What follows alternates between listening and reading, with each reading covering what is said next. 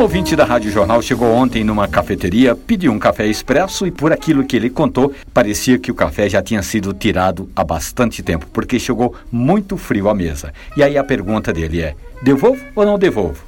Com educação, sim, eu devolveria. Eu chamaria o atendente e diria que o café não está no ponto. Agora, é sempre bom lembrar que é um costume um tanto quanto esquisito do brasileiro que gosta de tomar café sapecando, queimando a língua. A temperatura ideal para passar um café é aí no máximo de 95 graus Celsius. Agora, se você não tem um termômetro, quando a chaleira começar a chiar, está na hora de desligar e passar o seu café. Porque se a água estiver muito quente, o seu café vai sair sapecado. E aí o aroma e o sabor do café vão estar comprometidos porque vai queimar o óleo que tem o café. Temperatura ideal? Aí em torno de 95 graus. Nem muito frio, nem muito quente.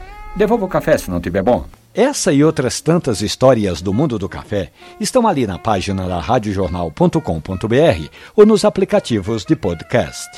Café e conversa. Um abraço, bom café.